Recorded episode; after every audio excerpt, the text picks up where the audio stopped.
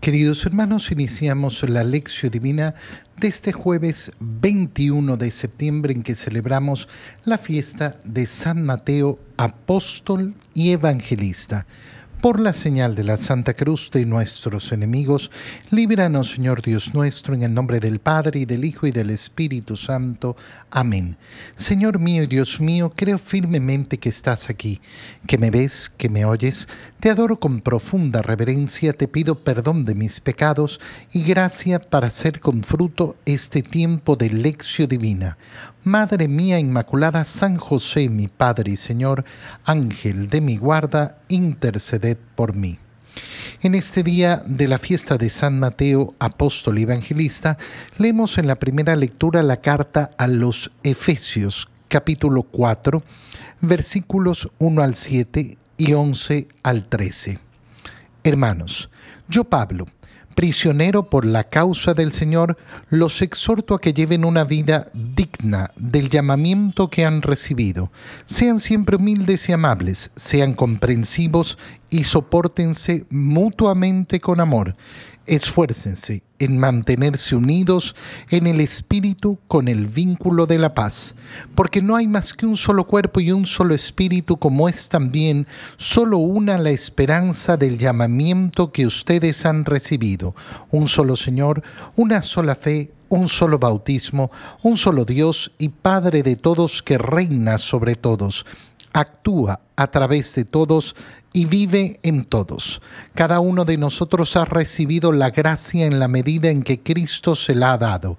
Él fue quien concedió a unos ser apóstoles, a otros ser profetas, a otros ser evangelizadores, a otros ser pastores y maestros.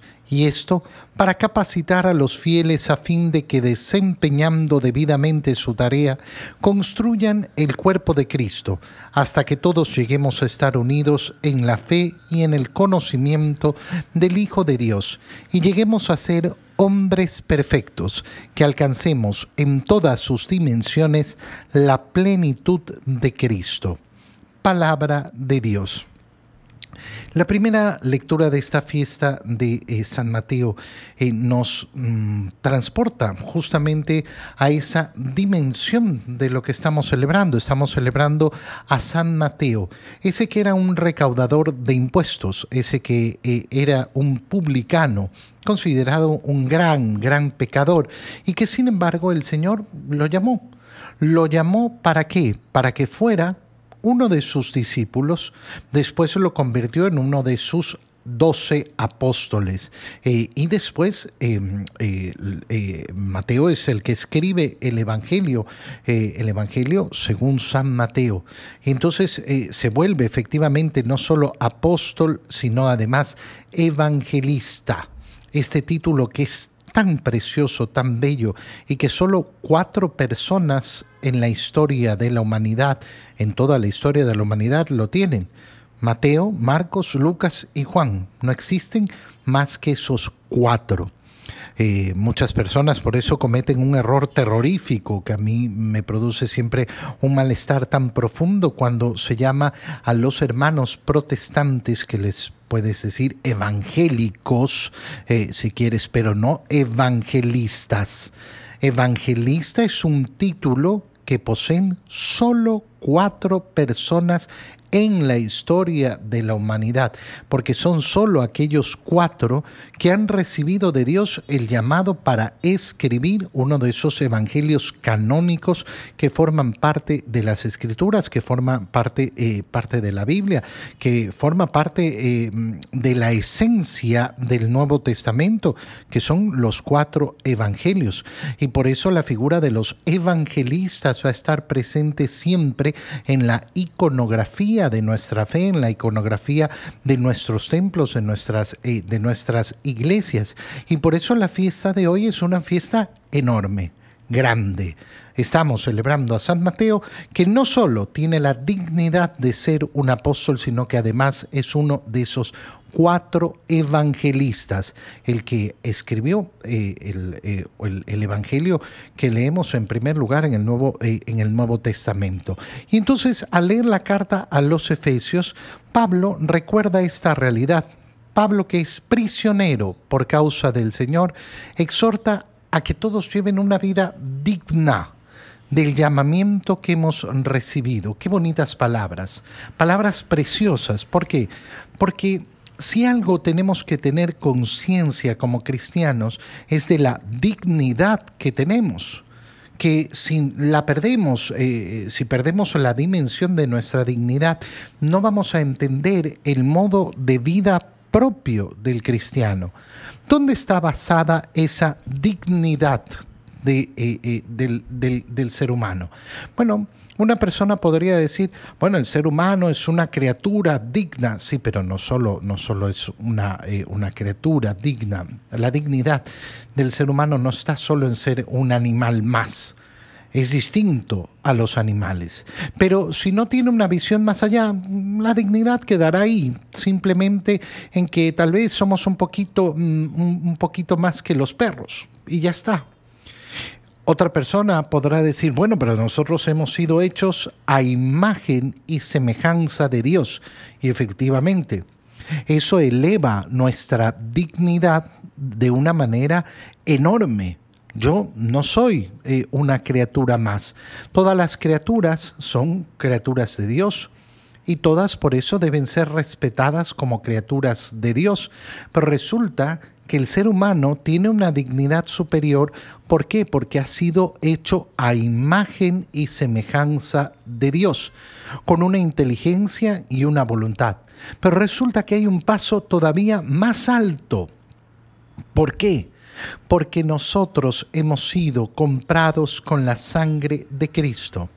Cuando yo soy consciente de ser bautizado, tengo que tener conciencia de esto de que yo he recibido la condición de hijo de Dios porque he sido comprado por la sangre de Cristo, que lo puedo expresar de otra manera. ¿Cuánto valgo? Valgo la sangre de Cristo. Valgo la sangre de Cristo. Y a esa altura, a esa dignidad, es como debo vivir. Sean siempre humildes y amables, sean comprensivos y soportense mutuamente con amor, esfuércense en mantenerse unidos. Y aparece entonces la idea de la unidad, esa idea de unidad que va a ser la que va a desarrollarse a lo largo de esta lectura. ¿Por qué? Porque la fe cristiana tiene implícita esa idea de unidad porque parte de la unidad que es Dios. Dios es uno y trino.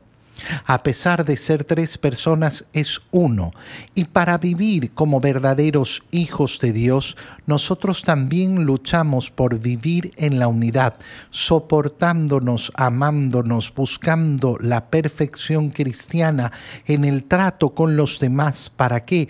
para unirnos, para verdaderamente vivir en un solo cuerpo. Y San Pablo lo comienza a decir, no hay más que un solo cuerpo y un solo espíritu, como es también solo una la esperanza del llamamiento que ustedes han recibido, un solo Señor, una sola fe, un solo bautismo, un solo Dios y Padre de todos. ¿Qué está diciendo San Pablo? Es la unidad a la cual tiene que tender el cristiano por tanto, se construye la iglesia en la medida que yo vivo esa idea de unidad, en la medida que lo que busco además es entrar en esa unidad con Dios. El camino del cristiano, el camino de la salvación, ¿en qué consiste?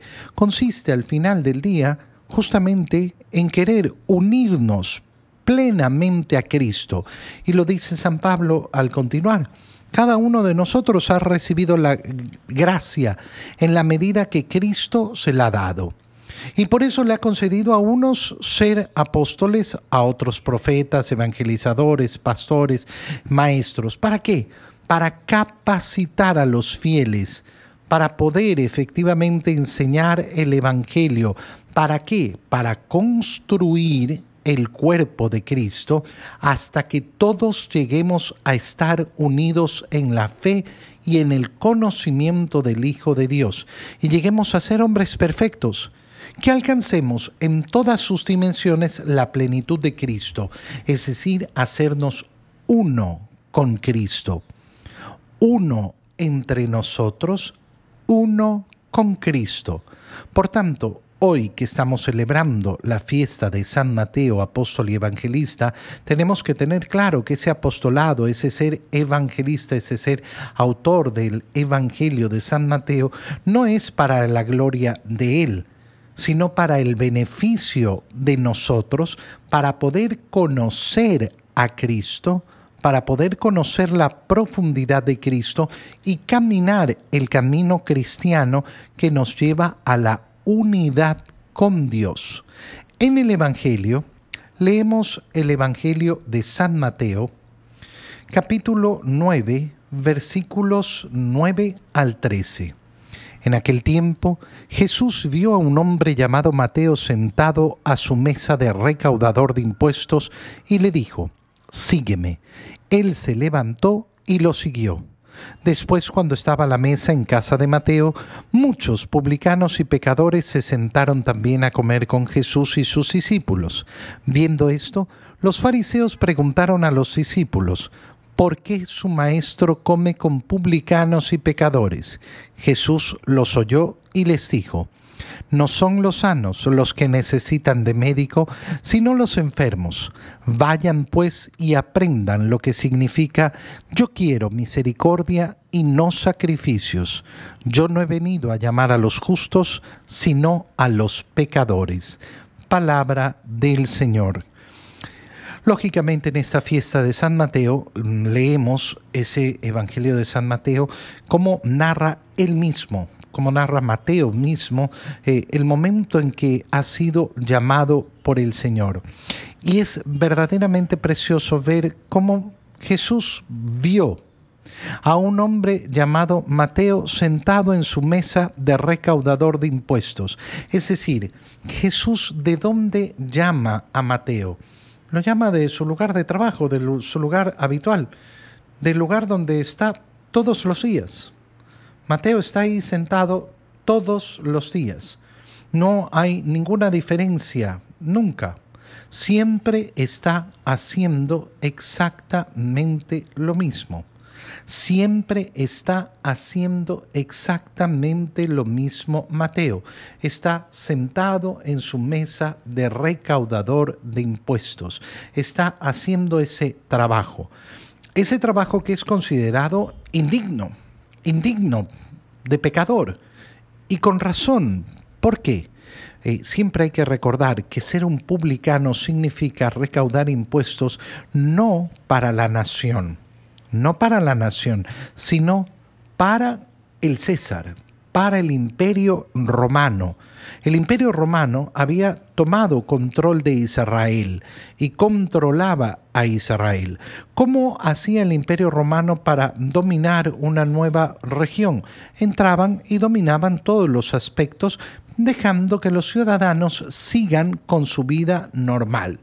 No era como, el, como, eh, como la época de los israelitas en Egipto, donde habían sido esclavizados esclavizados por los egipcios. No, con los romanos no era, eh, no era esa la condición, pero igual estaban subyugados a la autoridad de los romanos. Por tanto, no se gobernaban a sí mismos, estaban siendo gobernados por un poder extranjero. Y esto, lógicamente, dañaba, hería el orgullo de la nación que no podía auto, eh, auto eh, gobernarse, no podía eh, tomar decisiones por sí misma. y entonces trabajar para el poder invasor significaba al fin del, al fin del día ser, ser un traidor, por tanto, los publicanos eran ya de por sí traidores de la nación, traidores de Israel, traidores del pueblo de Dios. Y además se sumaba a eso, lógicamente, toda una serie de actitudes en las cuales los publicanos siempre andaban buscando favorecerse para poder tener más dinero. Eh, y por tanto era normal que fueran personas que eh, eh, hacían dinero, pero mm, a desventaja de otros. siendo injustos y haciendo una serie de injusticias con los otros. Bueno, Jesús ve a Mateo sentado en esa mesa de recaudador de impuestos, en ese lugar que es lugar de pecado, lugar de traición. Y no importa dónde está, lo, lo que importa es a dónde lo va a conducir. No importa dónde está, porque el llamado del Señor no es simplemente a quedarse como está, sino a seguir a Jesús. Y por tanto ese llamado puede llegar en cualquier lugar. No importa el foso en el cual se encuentre la persona. El Señor siempre está llamando. Con un llamado que es sencillo, simple. Sígueme. Sígueme. Nada más. Y la verdad es que el llamado del Señor es siempre así. Así de, así de sencillo, así de simple. Sígueme. Sígueme, ponte detrás de mí y comienza a seguirme. Este es el camino al cual hemos sido llamados. No, no hay otro. ¿Cuál, cuál, es, ¿Cuál es la vía del cristiano? Seguir a Cristo. Seguir a Cristo. ¿Hasta dónde? Hasta la gloria. Hasta la gloria del cielo. Por eso siempre esta vida va a ser para el cristiano un camino. Quien en cambio hace en este mundo su posada y se queda aquí eh, y se instala en este mundo, se pierde. Él se levantó y lo siguió. Inmediatamente, ¿qué sucede? Que después lo vemos sentado a la mesa en la casa de Mateo, a Jesús junto con muchos publicanos y pecadores que se sentaron también a comer con Jesús y sus discípulos. De la mesa de recaudador de impuestos a, ese, eh, a esa mesa de la casa de Mateo, donde también están muchos publicanos como Mateo y otros pecadores. Es decir, el Señor sigue buscando. ¿Sigue buscando qué? Aquellos que necesitan verdaderamente la redención, aquellos que esperan ese llamado. ¿Para qué? Para transformar su vida. Por tanto, el Señor nos muestra cómo Él está dispuesto a ir en busca del pecador hasta el lugar donde se encuentra. Y por tanto, todos los que seguimos a Cristo tenemos que estar dispuestos a lo mismo. Lo que no significa en ningún momento ni eh, vivir de la misma manera, eh, adentrarse en el mismo modo de vida, ni tampoco significa decir, ah, bueno, no importa el pecado. No, el Señor no está ahí para decir, no importa el pecado. El Señor no está ahí para decir, eh, ay, bueno, sigue con tu vida adelante, no, ¿quién soy yo para juzgarte? No, no son esas las palabras de Jesús. Las palabras de Jesús son, sígueme, transforma tu vida, ¿Quién necesita al, eh, eh, al, doctor? ¿Quién necesita la salvación? Aquel que tiene que transformar su vida, aquel que tiene que cambiar.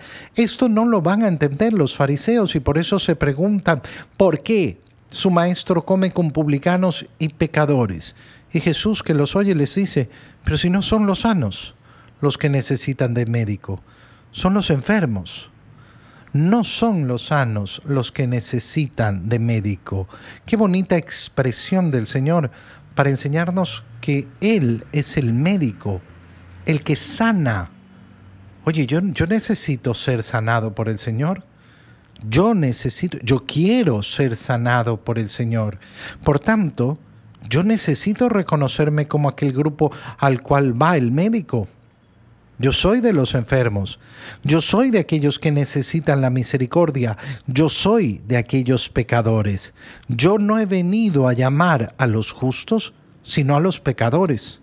Bueno, yo, yo, soy de esos. Yo quiero ser llamado por el Señor no solo una vez en mi vida, sino que todos los días quiero escuchar a mi Señor diciéndome, sígueme. Y todos los días quiero levantarme y seguir al Señor. Te doy gracias, Dios mío, por los buenos propósitos, afectos e inspiraciones que me has comunicado en este tiempo de lección divina. Te pido ayuda para ponerlos por obra. Madre mía Inmaculada San José, mi Padre y Señor, Ángel de mi guarda, interceded por mí. María, Madre de la Iglesia, ruega por nosotros. Queridos hermanos, reciban mi bendición en este día, en el nombre del Padre y del Hijo y del Espíritu Santo. Amén. Una feliz fiesta de San Mateo para todos.